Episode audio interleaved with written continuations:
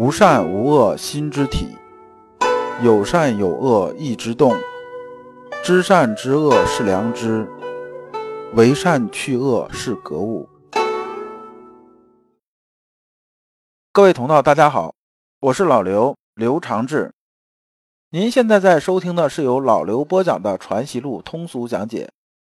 老刘说心学，带您领悟心学入世的智慧。各位同道，大家好。今天我们继续讲解《传习录》，今天的题目是因材施教，对应的《传习录》章节是二九二、二九三。这部分呢，主要讲的是先生啊怎么教育啊他的学生，就是怎么引导教育学生的，讲的是这个事情。我们看原文啊，先生锻炼人处，一言之下，感人最深呐，就是记录人呢很感慨。说先生啊，很能瞄准一个人的这个症状所在，所以啊，就是对症下药啊，下药很准。这有点咱们这个中医这种说法，说是一看这人呢，望闻问切，这人是什么问题，那么呢，马上下药，下了药之后吃了见效。但是换一个人呢，同样的症状，下药可能就不一样了。症状是一样啊，但是人这个这个特质是不一样啊。你比如这个人呢，他是属于啊，症状是一样的，都是阳虚症，对不对？那么这人身体啊情况呢和另一人身体情况不一样，他很强壮啊，呃，你下药猛一点，他也扛得住，病好了。这个人身体很弱呀，你药下的太猛了之后呢，你不但治不了他病啊，反而呢，呃，把他放倒了。就像我们上节讲那什么，讲那下雨那事情，你看呢，它是一棵大树，是不是？那么你下雨就猛一点没有关系，刚好呢能解决它实际问题。它明明就是一小草，你下雨下猛了，你不把它冲死了吗？对不对？一日，王汝之出游归，先生问曰：“游何见？”这段是说王汝之啊，就是这个王艮呐，出去转一圈因为以前呢，这个出游不像现在有高铁有飞机很方便，那时候出游很可能转一圈这个一两天估计回不来，稍微远一点的。现在高铁四个小时的路啊，以前一走可能得俩月，就这样子的。转一圈有些游历啊，回来之后，先生就问说：“那你出去一圈啊，你有什么这个感想没有啊？”这意思就是说呢，从修心性这个角度，就是修心学这个角度呢，那么呢，你呀，这个有什么进步没有？这王艮对曰说：“王艮说啊，说我见满大街都是圣人呐。”啊，先生说啊，你看满大街都是圣人，满大街看你呀也是圣人呐。就这一段呢，让我想起啊佛教的这么一个典故。说是啊，你看别人是什么，就是你心里的印象。你看别人是佛祖，其实啊，你心里边就是佛祖。你看别人是坨这个牛屎，那自己心里就是一坨牛屎，讲这个意思。但是显然呢，这个 解法呢是有点问题的。那么我们看呢，先生接下来是怎么说的？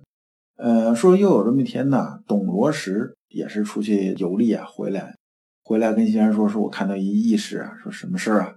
说看满大街都是圣人呢，王先生说啊，这是常事儿啊，这是何足为意啊，这是平常事儿嘛。董罗石是谁呢？就是董云，这个人呢就是从无道人，是浙江海盐人。这个人呢，让人敬佩的是一点是什么呢？他啊是跟阳明先生见面的时候啊，是一五二四年，当时他已经六十七岁了。我们知道在古代六十七岁那真的是年纪很大了。然后到那个会稽这地方，听到阳明先生讲学，一讲说：“哎呀，先生讲的太厉害了。虽然呢，你比我岁数年轻很多。”然后马上拜师啊，以师礼示之。就说说这人从这个角度来说，是很让人敬佩的一件事儿。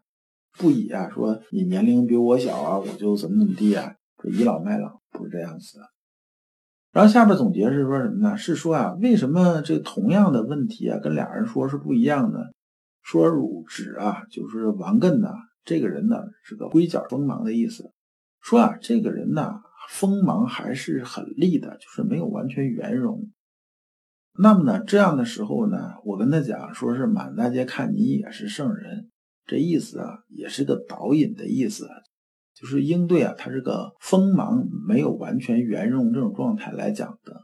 但是对罗什来讲呢，那就不一样了，因为这个董云呢，这时候啊，他是刚刚进入这个境界，说刚刚进入境界，我要导进来什么呢？让他进来觉着什么？觉着这个事情是个平常状态，所以跟他讲法是不一样的。所以我们看呢，同样的问题应对是不一样的。同样表现出这种症状啊，这好中医给下的药啊，分量啊，这个药的这种君臣辅啊相配啊，也是不一样的，这是因人而异的。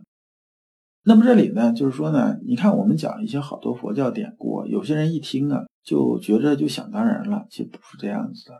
就像刚才咱们讲那个例子啊，说你看别人是牛屎，自己就是一牛屎；看别人是菩萨，自己就是菩萨，讲这意思。其实啊，他没有讲到根气如何如何，但这个前提没讲到，这东西就变成一个胡扯了。因为任何东西啊，没有说放之而四海皆准这种真理。它都有前提条件的，你像牛顿呢，讲这力学三大定律，是不是？那它算不算真理呢？算真理，但它有前提啊，是低速环境。低速环境里面它就是真理啊，但一到高速环境的时候，它就是谬论了。所以我们要清楚这个事情。所以先生讲这个，就是你看满大街都是圣人，满大街看你也是圣人呢。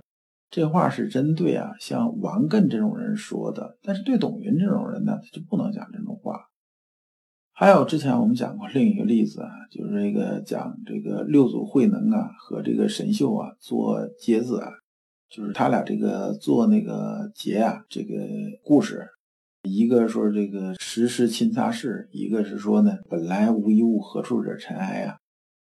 大家都说啊，说你这个神秀这个水平啊，要比这个慧能这水平要差。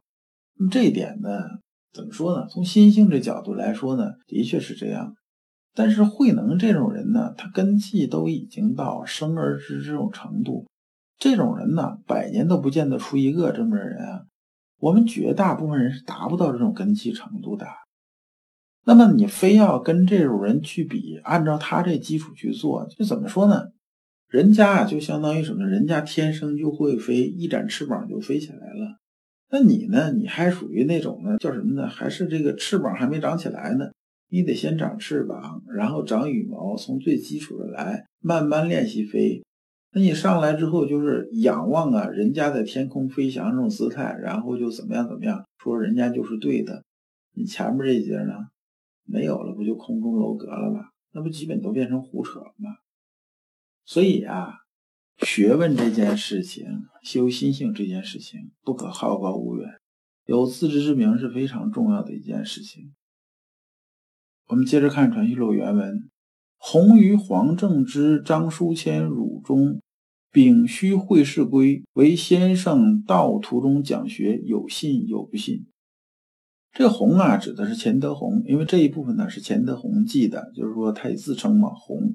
说，我跟那个黄正之、跟那个张书谦，还有汝中啊，就是王己啊，说我跟王己这几个人呢，会试回来啊，就在路上啊，就这个讲学啊，就捡上先生的学。但听的人呢，有人信呢，有人不信。我们看先生怎么说？先生说啊，说你去拿一个圣人去跟人讲学，人家圣人来了都怕走了，如何讲得行？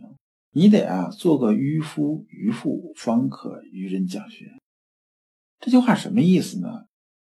是说啊，你看有些人上来之后开始讲的时候啊，就故弄玄虚啊，一故弄玄虚就显着，你看我这人多厉害啊，我是比你们水平高得多，怎么样怎么样的？还有啊，搞一大堆头衔儿，你一看都吓死你啊！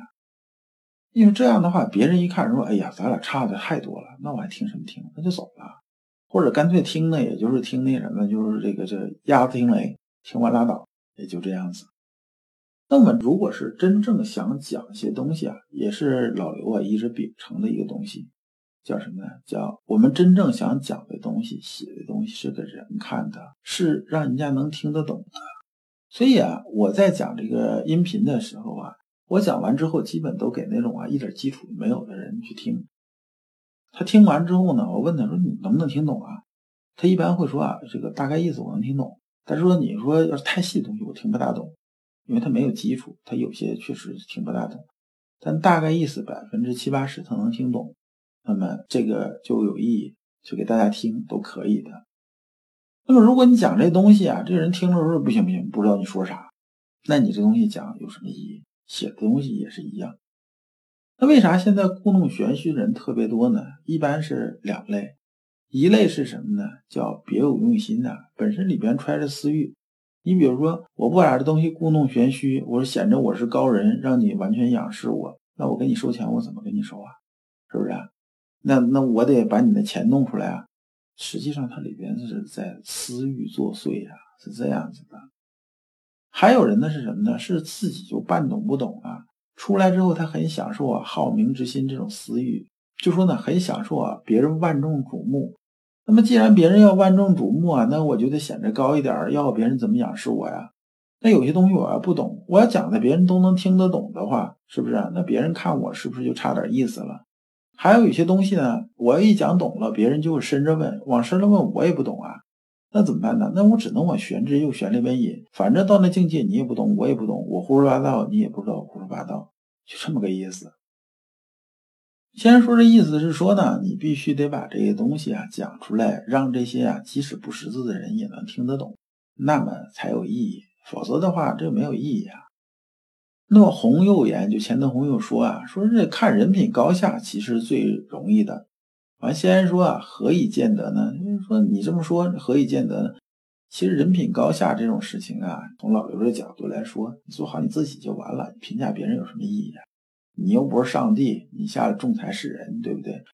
这本身呢就是一个毛病，就是好名之病啊。那么钱德洪啊就说啊，你比如说先生吧，说你在这边一站一说，那就是泰山在前呐，就是我们看前面一大山呐。那么不知仰者，就是无目人呐。说你见着这么大一山，你都不知道抬头看一看，仰视一下，那你不是瞎子吗？然后先生说什么呢？说泰山不如平地大，平地有何可见？先生的意思是说呢，泰山大不大？大，高不高？高。它有平地大吗？它没有平地大，还是平地大呀？那么真正这种伟大在于哪儿呢？在于啊，这种叫什么？叫这个上善若水，水利万物而不争啊。那我们看它很平，很平实，这种就润物细无声啊，就这种感觉。那么这才是真正的大。而先生这一句话呢，就把什么呢？就把这个钱德洪啊，中年好高骛远这个毛病啊，点到了，点到了。完，在座人就开始反思啊，说自己是不是也有这毛病？你像区分人品高下，我也见过这些人，就上来之后啊，就是跟你谈呢，谈的就是那种茶余饭后那个八卦扯老婆舌这种事情。讲的是什么呢？这张三是这个毛病，李四那毛病，对别人品评一番，人家人品好不好关你屁事啊？你把你自己人品做好就行了，这才是你主业。你自己内功练不扎实了，那么呢，都是在外边晃，这好高骛远，人就飘起来啊。这你该急着做的事儿，你不急着做，不着急的事儿去瞎操心，这本身呢就是私欲作祟。二九三，癸末春，说这一年呢是嘉庆二年，先生已经五十四岁了。邹谦之啊，就是邹守仪嘛，来粤问学，到粤啊，就是这个到这个先生的地方啊，顺便看看先生，然后呢看问一下学。呃，在这边待了几天，走的时候啊，先生给他送到这个扶风，扶风啊，就是现在牛头山。那么送到那边之后啊，这个晚上啊，和西渊的这帮人呢，就在这个延寿寺啊，晚上就是在这边住。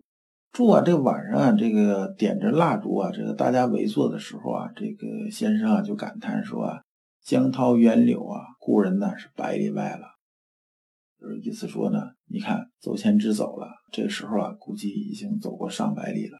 因为啊，这个船呢顺水往下走啊，很快的嘛。完有个人呢，就是有个学生就问他说：“先生，那你为什么这么想念谦之呢？那意思你为什么这个对他呀，这个完全不一样呢？”然后先生啊引了一句曾子的话说：“以能问于不能，以多问于寡，有若无，实若虚，反而不小。”这话什么意思呢？这话啊，意思是说呢，我这有本事的人呢，也会向没本事的人请教。我呢，本来啊，这个是才高八斗，学富五车，那我可能啊，也会问一个没什么知识文化的人。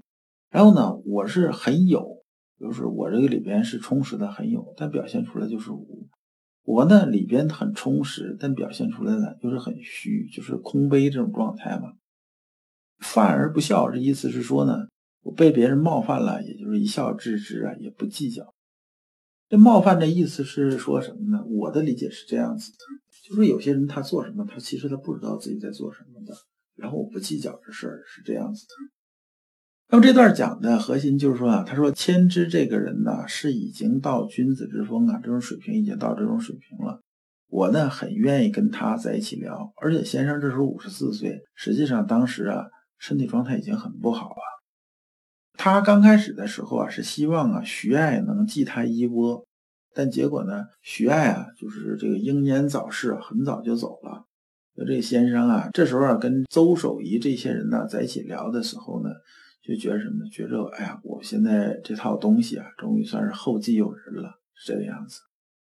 这边讲一个意思是什么？叫君子之风，就是道德学问越高深的人呢，就水平越高、认知越高的人呢，越是虚怀若谷，是谦虚谨慎，然后脾气又好。